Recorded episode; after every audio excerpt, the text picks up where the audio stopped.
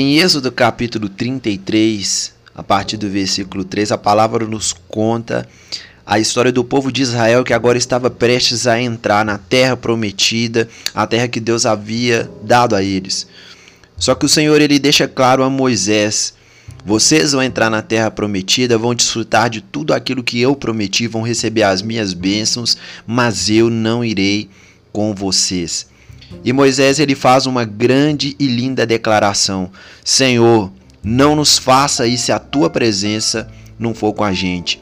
Moisés está representando aqueles que entenderam que muito mais importante do que termos as bênçãos de Deus é termos a presença de Deus.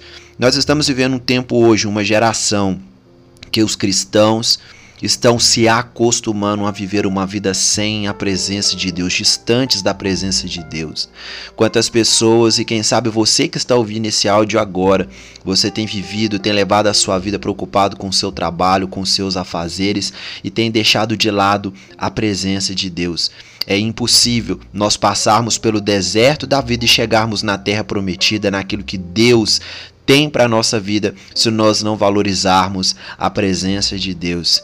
Quem tem a presença de Deus tem tudo. Aonde existe a presença de Deus, a provisão, a segurança, a cuidado, existe é, proteção, a todo momento. Então, tudo aquilo que você precisa está debaixo da presença de Deus.